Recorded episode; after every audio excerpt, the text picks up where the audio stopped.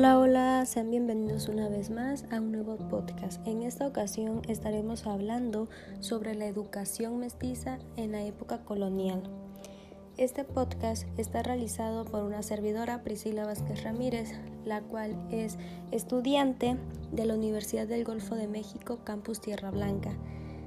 Esta actividad es realizada dentro de la materia Historia de la Educación en México, la cual está a cargo de la licenciada maestra Fabiola Sendejas González.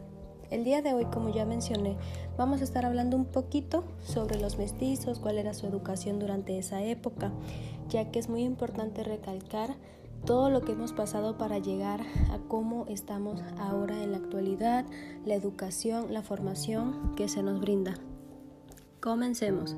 Durante la época colonial se llamaban mestizos a las personas nacidas de un español y un indígena, o al revés, lo cual no era muy frecuente. A veces se les tomaba como españoles y otras como indígenas, dependiendo de su físico predominante. Sin embargo, nunca fueron realmente aceptados ni por los españoles ni por los indígenas, no tenían cabida en ningún grupo.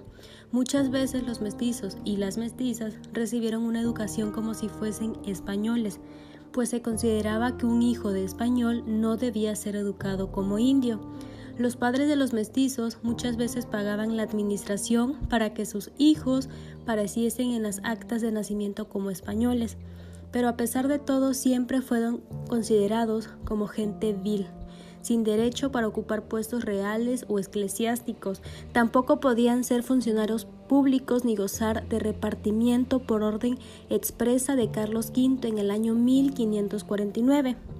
La población mestiza estaba constituida por hombres y mujeres libres, quienes por lo general fueron discriminados por los grupos sociales de mayor jerarquía, es decir, los españoles y criollos, quienes solo le permitían ejercer labores muy mal remunerados.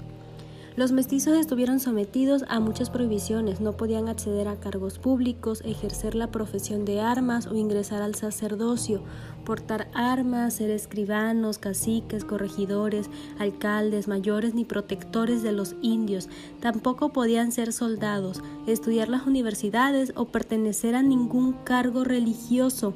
Solamente se les aceptaba cuando podían comprobar que eran hijos legítimos. Así pues, los trabajos que les eran permitidos a los mestizos eran muy pocos.